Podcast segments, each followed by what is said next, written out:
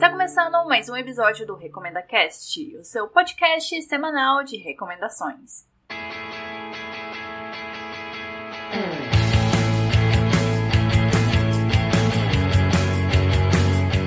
Queridos ouvintes, aqui quem fala é a Dunia e eu achei que semana passada eu falei pouco sobre jogos. Então, no episódio de hoje, eu vou logo indicando dois jogos que eu conheci nos últimos meses, que são o Hack Slash mitológico Hades e o melhor jogo de golfe feito por quem não entende nada de golfe, o What the Golf. E aproveito para engatar minha primeira recomendação de série de 2020, a antologia Why Woman Kill traduzindo seria Porque as Mulheres Matam, que é uma série estrelada pela Lucy Liu e pela Gwyneth Goodwin. Mas antes, é claro, os meus recados. Siga o arroba RecomendaCast no Twitter e no Instagram, porque lá tá cheio de recomendações. Além dos posts do episódio, tem eu comentando sobre série, filmes, livros, enfim, o que eu vou consumindo durante a semana. E também tem minhas recomendações extras, então sigam, sigam, sigam. Para entrar em contato comigo, super simples, redes sociais ou e-mail contato arroba recomendacast.com.br. Para escutar esse e os outros episódios do RecomendaCast, eles estão disponíveis no Spotify, iTunes, Google Podcast, Mixcloud, Cashbox e Deezer. Aproveita e espalhe esse podcast para as pessoas, espalhe as redes sociais do RecomendaCast. Por favor, me ajude a fazer esse podcast crescer. E meu último recado é: acesse o site recomendacast.com.br, porque lá você também escuta os episódios, faz o download deles e assina o feed. Então, bora começar com as recomendações.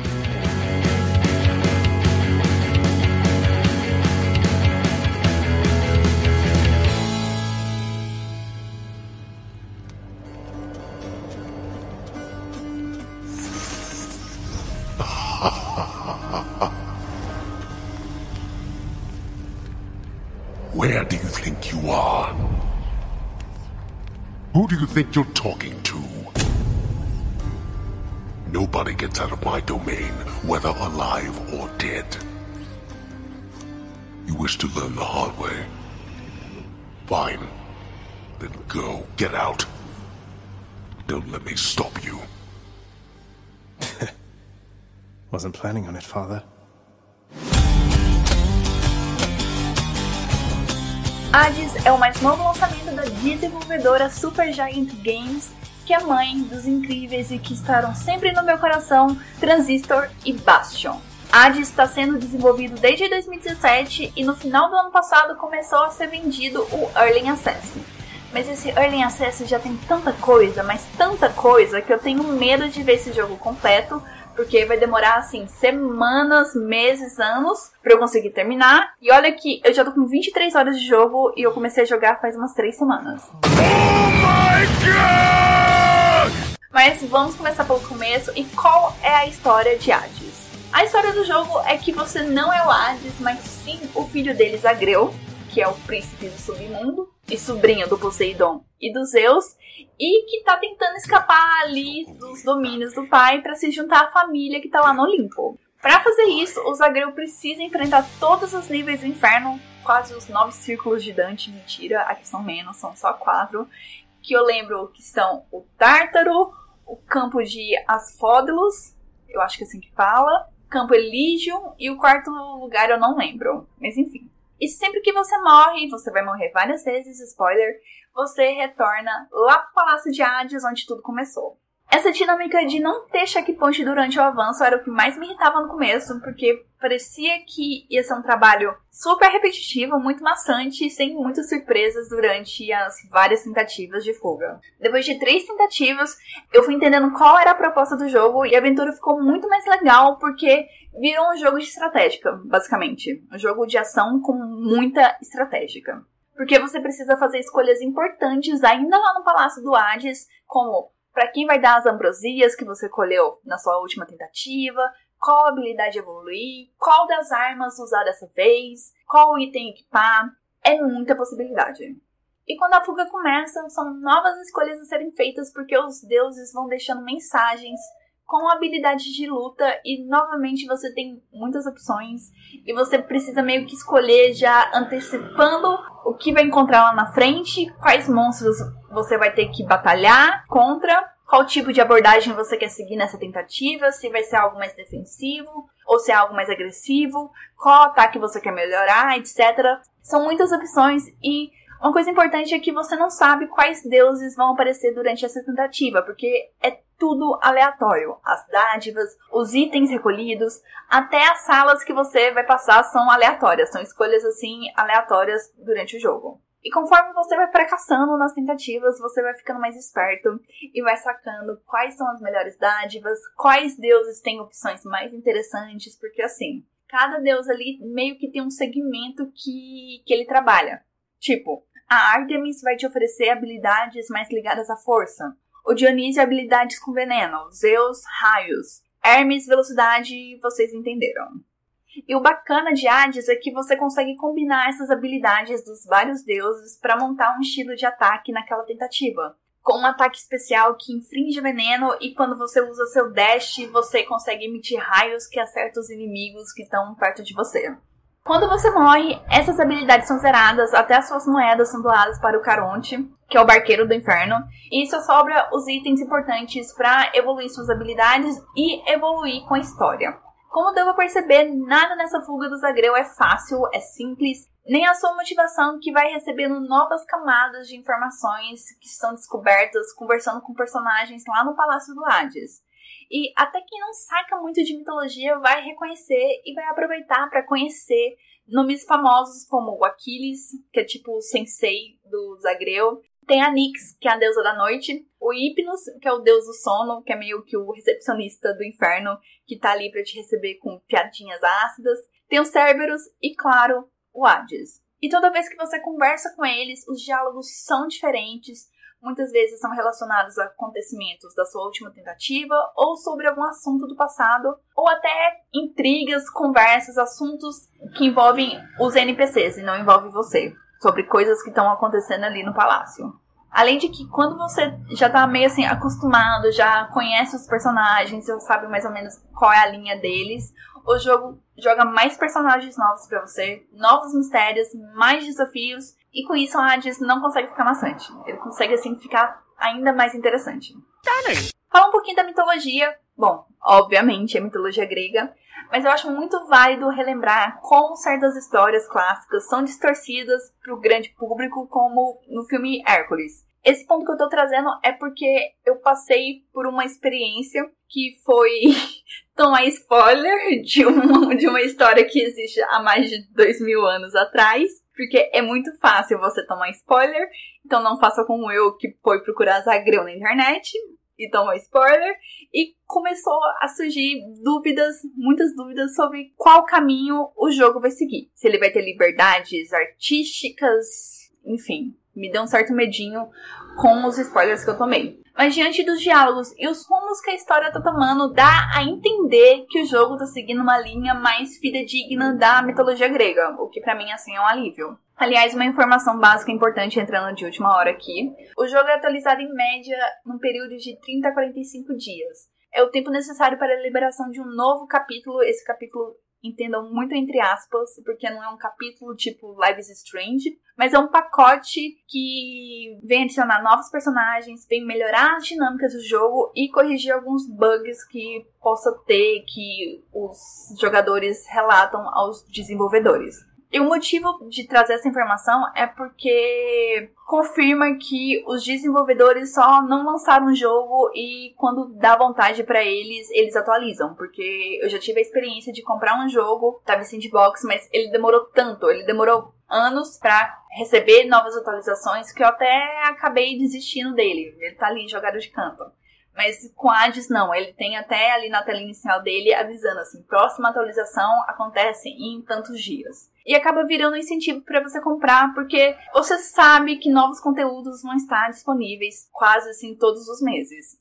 Voltando para a mitologia, é muito importante eu ressaltar como em Hades as representações dos deuses e das figuras mitológicas são esteticamente diferentes dos estereótipos que nós estamos acostumados. Você consegue enxergar influências de outras culturas no visual dos personagens. Por exemplo, tem um personagem lá que ele me remete muito àqueles deuses da cultura indiana. Além disso, tem um quê de modernidade e um aspecto mais humano e próximo da realidade, que é uma abordagem que particularmente me agrada muito. E tudo isso é maravilhoso porque dá um frescor em personagens que já estão meio que saturados na, na mídia, né? No nosso conhecimento, nas nossas referências. Essa parte do visual, junto com os dubladores, é uma combinação assim que eu acho fantástica. Eu não tenho coragem de pular os diálogos, eu fico muito em transe com as vozes de cada personagem, porque eu sinto que é uma nova camada de personalidade que está sendo adicionada e me faz sentir ainda mais próxima daquele personagem. E outra coisa legal dessa parte é que quando os diálogos são iniciados, aparece assim na tela a ilustração de quem tá falando, o nome e a ocupação, tipo Deus da guerra, deusa do amor. E também aparece transcrito o que está sendo dito. E aqui eu abro um rápido parêntese só para falar que a maioria dos diálogos estão em português. E quando o diálogo é iniciado, geralmente tem uns grafismos animados na ilustração dos personagens em diferentes graus. E esse é outro aspecto que ajuda a definir o jeito daquela pessoa. Tipo Hypnos. Ele tem muita cara de sono e sempre quando ele fala aparecem umas florzinhas assim em volta dele. E a voz dele é super alegre, animada, e isso me faz gostar muito dele. Tem a Dusa também, que é a Górgona faxineira do palácio, que tem um super crush no Zagreu, e sempre que conversa com ele tem uns coraçãozinhos voando ou umas gotinhas de nervoso. Esse tipo de cuidado estético me conquista muito, porque eu sinto realidade naqueles personagens, por mais ficcionais que eles sejam, e me dá muita vontade de fazer parte daquele universo. Isso é bom! Isso é muito bom! Além do visual, da dinâmica diferentona e de ter mitologia, outro aspecto positivo de Hades são as diversas camadas que a história tem. Os diálogos com os NPCs nunca são iguais, como eu já falei, e é com os diálogos que você vai conhecendo mais sobre a trama em volta dos segredos que o Hades esconde de seu filho e das coisas estranhas que vem acontecendo no mundo inferior. Porque o Zagreu, ele quer fugir do inferno, e o Hades só fala que não, que ele não vai, mas não dá motivo ou explicações, é aquele negócio bem típico de pai, né? E eu acho importante lembrar que o Zagreu é um deus, ele não é mortal, que a gente já conhece a relutância que o Hades tem dos humanos voltarem para a superfície, né? Mas aqui no caso, o Zagreu, ele tem o direito, só que o Hades não explica porque ele não quer que o filho saia do inferno. Outro ponto legal de falar é quais as semelhanças que você vai encontrar em Hades se por acaso você já jogou Bastion ou Transistor, ou os dois. Porque, minha gente, não é mistério que os jogos da Super Giant Games têm mecânicas parecidas para histórias bem diferentes. Bom, o Hades é um jogo roguelite de visão isométrica. Roguelite é uma variação do roguelike, que é um subgênero de jogos RPG caracterizado pela geração de nível aleatória durante a partida e a morte permanente. Essa definição veio da Wikipedia. Bastion e Transistor também são roguelite, se bem que o Transistor ele tá muito mais próximo ali de um RPG da massa, uma coisa assim, porque as batalhas são feitas em turnos. Isso falou a pessoa que nunca jogou RPG direito. Então, se essa informação estiver equivocada, eu peço perdão. Voltando para Hades. Algumas mecânicas parecem muito com as de Bastion. Por exemplo, tem um narrador em off que interage com o personagem em algumas situações. O traço da ilustração parece novamente com Bastion, mas a modelagem em 3D é parecida com Transistor. O arsenal de armas é muito semelhante ao de Bastion, então se você já jogou Bastion ou conhece Bastion, você tem altas chances de dar match com Hades. Transistor também, mas em um grau menor. Já encerrando esse bloco, algumas informações adicionais importantes para você ficar ainda mais interessado em comprar o jogo. Depois de comprar o Early Access, você não precisa desembolsar mais nenhum tostão por Hades. Você comprou o jogo, ele é seu forever e ele vai recebendo atualizações e vai chegar um dia que o jogo final fechadinho ali vai estar tá para você. O jogo tem tradução para português, como eu já falei, mas é válido repetir o que, que os desenvolvedores deixam bastante claro logo na primeira tela. A tradução está em andamento e vai acontecer de você pegar trechos em inglês, mas assim, 75% do jogo está em português. Hades está custando R$ 47,00 na Steam e R$ 57,00 na Epic Game. Por enquanto ele só roda no PC.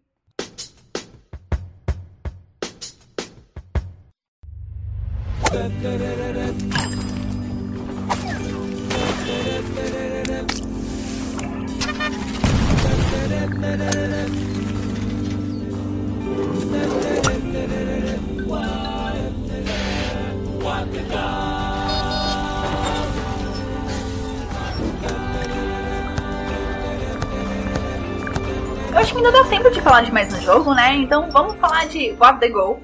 Bom, gente, se vocês assistirem o trailer desse jogo, por favor, assistam o trailer desse jogo, que o link vai estar no site. Você não vai ter dúvidas de como esse jogo é super divertido.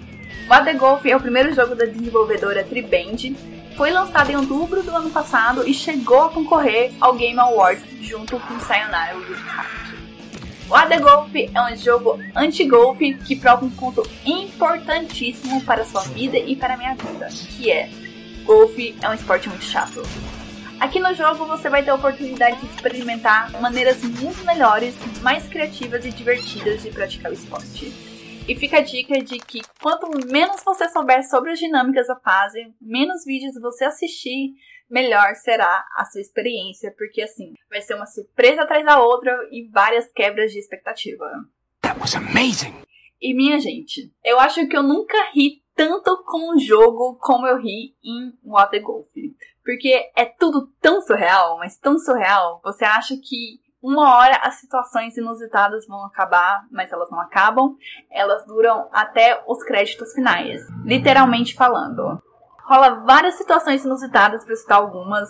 Você vê a bola, o jogador e a bandeira e espera que a bola saia voando quando você der atacada, mas quem vai em direção à bandeira é o jogador. Você também joga golfe com a ajuda de ventiladores gigantes.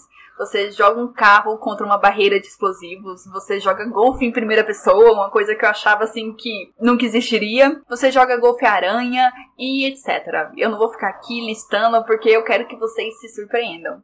Mas deu para entender a não lógica que existe em What the Golf. E falando sério, arremessar o jogador em direção da bandeira é um ato normal comparado aos outros objetos de dinâmica que o jogo traz. Eita porra! A estética escolhida para o jogo também é bastante engraçada. Ela é simples, meio cartunesca e passa a sensação que você está num universo bobão, infantil, como se tudo ali fosse de mentira, sabe? Feito de plástico, elástico, massinha.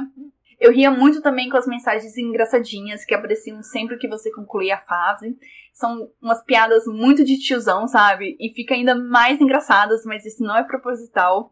Com as legendas em português, porque não faz sentido nenhum e consegue deixar a piada ainda mais tosca. A trilha sonora também é engraçada, é quase toda a capela de um jeito muito brega que combina com o jogo. E a história central dessa piração chamada What the Golf é que você é uma bolinha de golfe que tá presa num laboratório experimental sobre golfe. Gente, tá difícil não rir durante esse bloco. Você tá presa num laboratório experimental sobre golfe que é controlado por um computador maligno com áreas de HAL 9000, uma referência a 2001, uma Odisseia no Espaço. Aí para derrotar o HAL, você precisa participar dessas experimentações muito loucas até chegar ao clímax, que é uma piração total, porque envolve alienígenas, suco gástrico e um sapo gigante. É só isso que eu vou dizer, não vou entregar mais que isso. Uma analogia que eu consigo fazer para explicar o The Golf é que o jogo é tipo aqueles filmes cabeça onde você decide embarcar junto com o protagonista, sabendo que o final não vai responder todas as questões que você tem, mas tudo bem, o que vale é a experiência. What the Golf é isso, mas com muito humor e boas sacadas, se você entendeu o trocadilho. Quando eu comprei o jogo, confesso que fiquei na bad por ter gastado 37 reais num joguinho que parecia que ia durar assim poucas horas, acabar e pronto. Engano meu, ainda bem, porque foi um bom investimento. Além desse modo jornada, o AD Golf tem desafios diários que você compete online com outros jogadores, os tenebrosos desafios impossíveis de se completar e tem eventos especiais temáticos. Tipo, durante o mês de dezembro, o jogo liberou todos os dias entre 3 a 5 fases novas com a temática de Natal e Ano Novo. Então, o Water Golf vale seu investimento. E não dá para não mencionar as referências que o AD Golf faz a outros jogos, tanto indies como mainstream. Quem assiste o trailer ou ainda vai assistir, vai encontrar fases inspiradas em Super Mario, Portal, Angry Birds, Guitar Hero, Blackbird, Super Hot e vários outros. E muitos outros. O Water Golf está à venda na Epic Game por R$ 38,00, mas entra em promoção de vez em quando e passa a valer R$ 25,00, então fiquem de olho. Ainda não tem previsão de quando ele será lançado na Steam e para Nintendo Switch. O jogo também é vendido na Apple Arcade.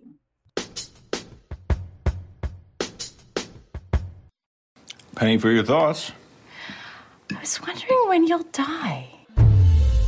You could be hit by a bus, or have a stroke, or get stabbed in the chest.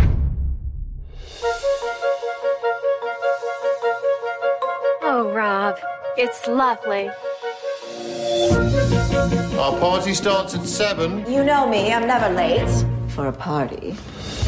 Última recomendação do dia é a série antológica que estreou ano passado, Why Woman Kill. Nos 10 episódios dessa primeira temporada, nós acompanhamos três histórias simultaneamente e que são ligadas por um detalhe. Elas se passam na mesma casa. Já vou explicar como. A primeira história é de um casal americano bem padrão dos anos 60 que se muda para essa casa novinha depois de um acidente que vitimou a filhinha deles. Aí, uns 20 anos depois, nós acompanhamos as idas e vindas do casamento de uma socialite com seu terceiro ou quinto marido. E a terceira história passa em 2019 e é sobre um casamento aberto entre uma advogada super faldana e seu marido, um roteirista que tá meio em crise. A crise no casamento também é algo que liga os três casais, eu percebi agora lendo a sinopse para vocês.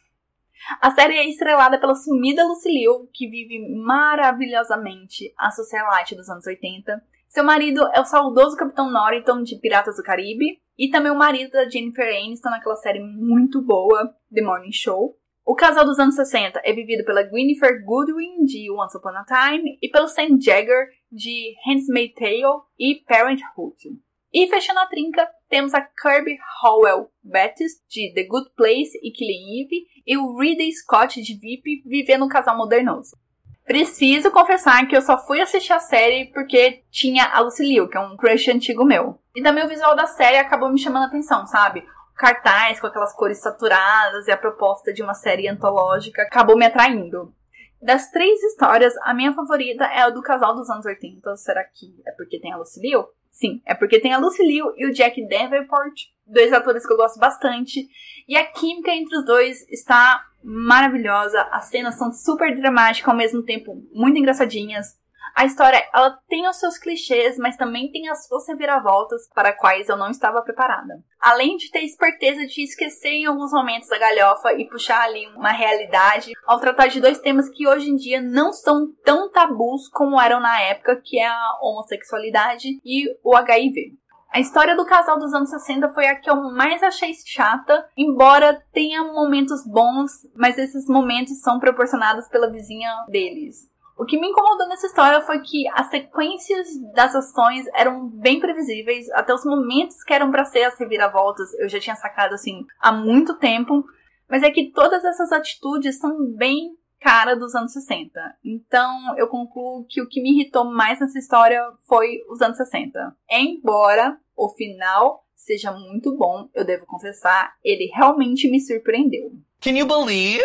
A do casal de 2019 é bem interessante a proposta que eles trazem do casamento aberto e mostrar como é essa situação para a mulher e para o homem. Esse plot começou meio nhé, mas depois evoluiu muito bem com boas reviravoltas.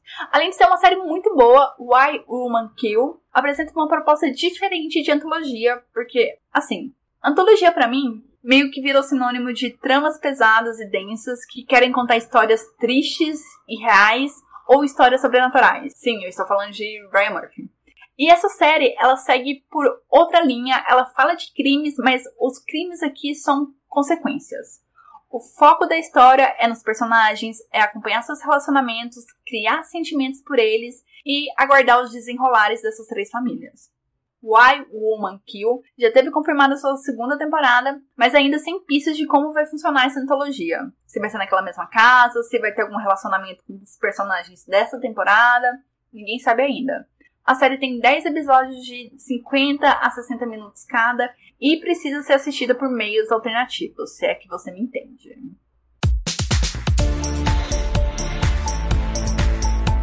Semana que vem tem um filme prometido do Daniel Craig junto com Adam Drive e o Shane Tatum sobre um plano de roubar uma corrida da NASCAR. E tem a webcom sobre tenebrosas histórias humanas contadas por fantasma. E é isso. Até semana que vem. Um beijo, boa semana para vocês e tchau!